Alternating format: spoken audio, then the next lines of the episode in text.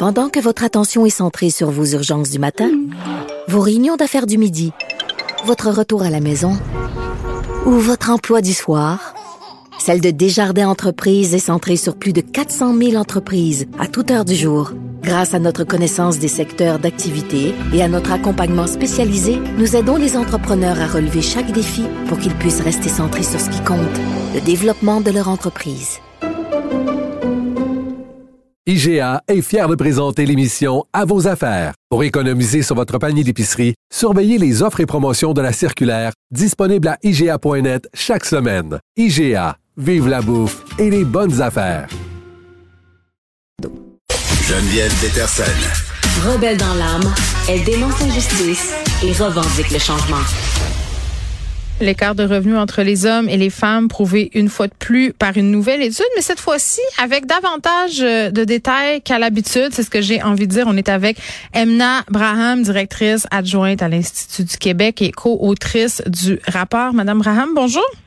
Bonjour. Bon, vous l'avez produit avec quelle autre institution ce rapport-là? Déjà, rappelez-moi-le le Future Skills Lab à l'Université de Toronto. C'est ça. Donc, vous sortez ces chiffres-là ce matin.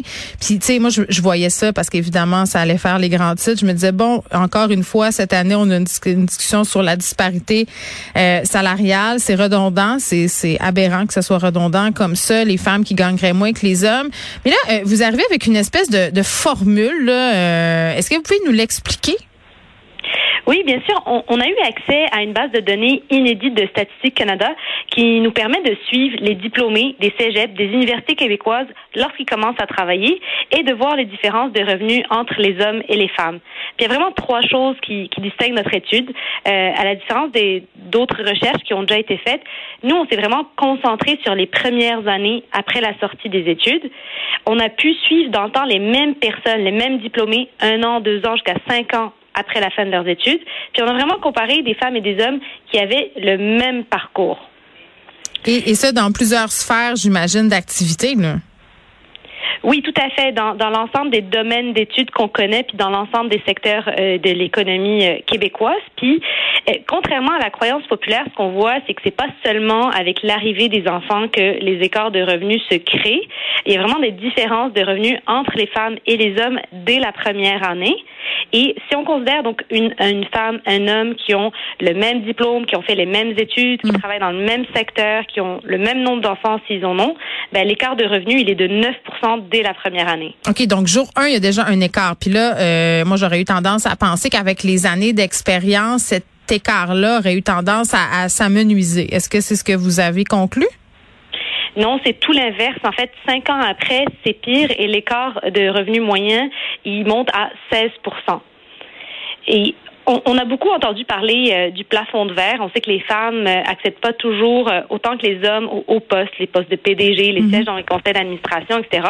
Mais ce qu'on montre vraiment, c'est que c'est dès le début de la carrière que les jeunes femmes ont en moyenne plus de mal à gravir les échelons et à atteindre les jobs les plus payantes. Donc, c'est pas le plafond, c'est la porte d'entrée qui est en verre finalement, d'où l'expression porte de verre?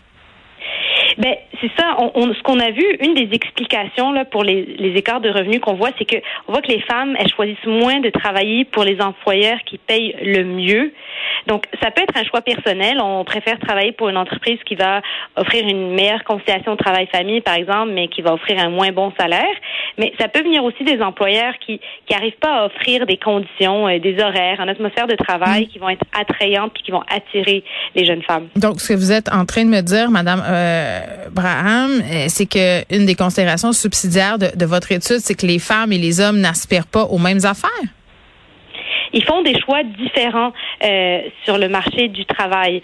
C'est des, des choix qui peuvent être faits euh, ils ne sont pas faits sous la contrainte, mais ça impacte les écarts de revenus qu'on voit dans les chiffres. Une autre explication euh, qu'on a avancée euh, pour expliquer ces écarts, c'est que on voit que les compétences en numératie, tout ce qui est maths, TI, euh, sont de plus en plus recherchées puis payantes sur le marché du travail. Mais les hommes, ils sont encore plus nombreux à travailler dans des métiers où on a besoin de ces compétences. Donc eux, ils continuent à développer ces compétences tout au long de leur carrière, mais les femmes en ont moins l'occasion.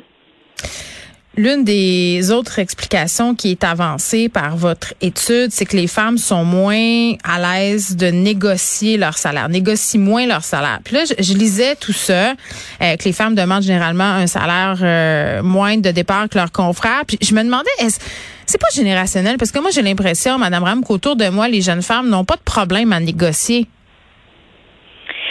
On, ça, on l'a pas étudié en détail, mais ça a été documenté que en moyenne, euh, les femmes ont tendance à moins négocier leur salaire, mais les raisons derrière ça, elles sont diverses. Hein.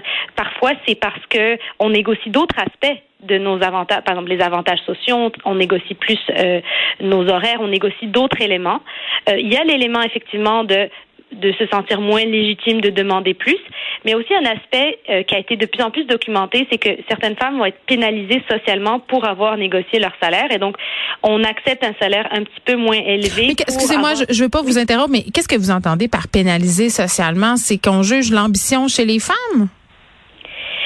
Il y a quelques quelques études qui ont montré que après avoir négocié euh, son salaire, une femme pourrait être euh, moins bien considérée, pourrait avoir euh, certains clashs avec les collègues, les patrons. Ah oui. Et hein. donc elles elles anticipent ça et vont moins négocier leur salaire.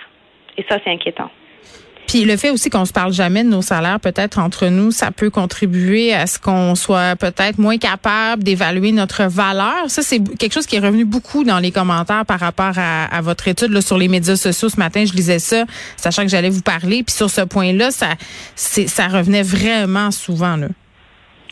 Oui, c'est sûr que si on se remet en contexte, les écarts de salaire, ils ont, beaucoup diminué au cours des, dernières décennies. On a mis beaucoup de choses en place au cours des, dernières euh, décennies, les politiques familiales, les lois sur l'équité salariale qui ont permis de réduire les inégalités. Mais les inégalités qui restent, c'est plus difficile de mettre le doigt exactement euh, sur leur cause et il faut trouver aussi des solutions un peu plus euh, novatrices un des éléments qu'on a mentionné dans le rapport, c'est aussi euh, pour les entreprises de tester des approches de transparence sur les grilles salariales pour voir si ça a un impact sur le fait que les femmes négocient euh, ou pas leur salaire.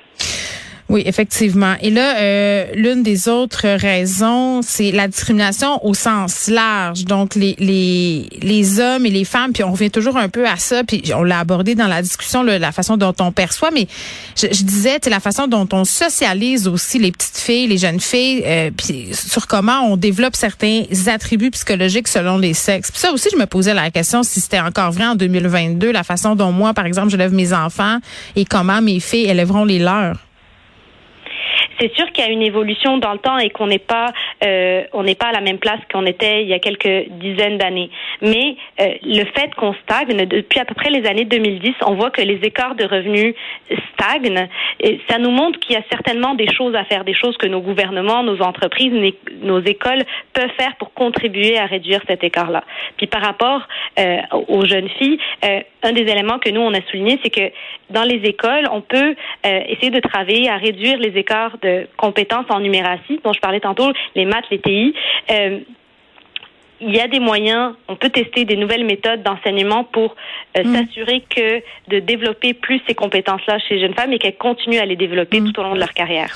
Bon, Emma, Emma, pardon, Braham, euh, on, on s'est penché un peu sur, sur vos constats, sur qu'est-ce qui explique cette disparité-là. Je comprends que c'est ça l'objectif de votre étude, mais maintenant, est-ce qu'on va se pencher sur les solutions à un moment donné? Qu'est-ce que qu'est-ce qu'on pourrait faire comme société pour que cet écart-là s'amenuise de plus en plus? Puis je pense qu'on est en train de faire des grands pas en avant, le plus de femmes à l'université, plus de femmes euh, dans des postes de pouvoir. On est cependant encore loin de la coupe aux lèvres.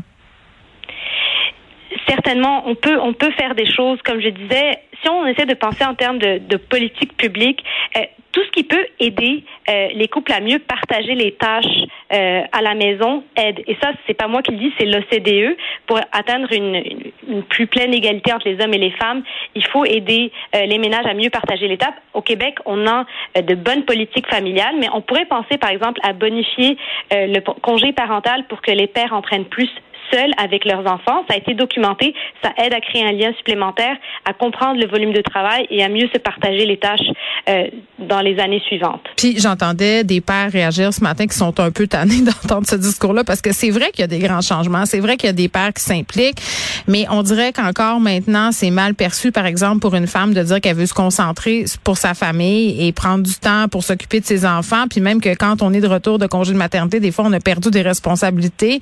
Puis les entreprises, mais souvent, font ça par en arrière parce que, bien entendu, c'est illégal. Mais là, quand tout à coup, ah, on a réduit ton poste, on a, on a fait des nouveaux choix. Tu sais, ça, ce sont des situations qui se encore malheureusement chez nous en 2022. C'est la triste euh, réalité. Emna Abraham, merci beaucoup. Merci à vous. Emna Abraham, qui est la directrice adjointe à l'Institut du Québec, autrice du rapport sur ces écarts de revenus entre les hommes et les femmes.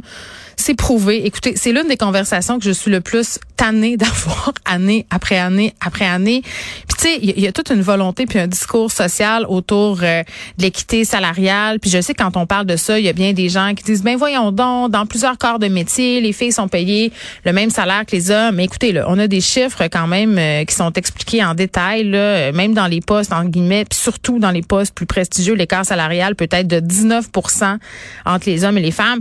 C'est énorme. Puis un des trucs qu'il faut pas oublier non plus, c'est que là on n'a pas fait de distinction, ils se sont attardés à plusieurs corps de métier dans le cadre de cette étude-là. Comme j'en jasais un peu plus tôt avec Benoît, tous les métiers de soins.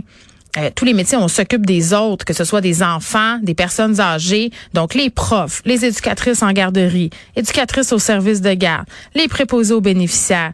Euh, ces gens-là, pendant de très, très longues années, ont eu des salaires quand même, euh, bon, pas très intéressants pour certains corps de métier là, par rapport à d'autres gens qui vont travailler, par exemple, dans la fonction publique, qui n'auront pas... Euh, tu sais, je parle entre autres, je sais pas moi, quelqu'un qui est col bleu à la ville de Montréal. je dis, je donne un exemple comme ça. Je ne visais personne, mais va avoir un salaire plus intéressant. Quelqu'un, par exemple, qui a une formation universitaire, mais qui exerce un de ces métiers-là, un des métiers où on s'occupe des autres. Donc c'est ça aussi. Là, c'est qu'on dirait que les femmes pendant longtemps ont accepté une rémunération moindre parce que ces métiers-là étaient perçus euh, comme des vocations. Puis quand on parle de développement psychologique, qu'on développe certains attributs psychologiques chez les jeunes filles, ben c'est exactement de ça dont on parle. C'est qu'à force de se faire rentrer dans la tête, Geneviève, euh, tu sais, les madames, vous aimez ça, prendre soin des autres, t'as l'instinct maternel, ah, les femmes ont donc bien de l'empathie.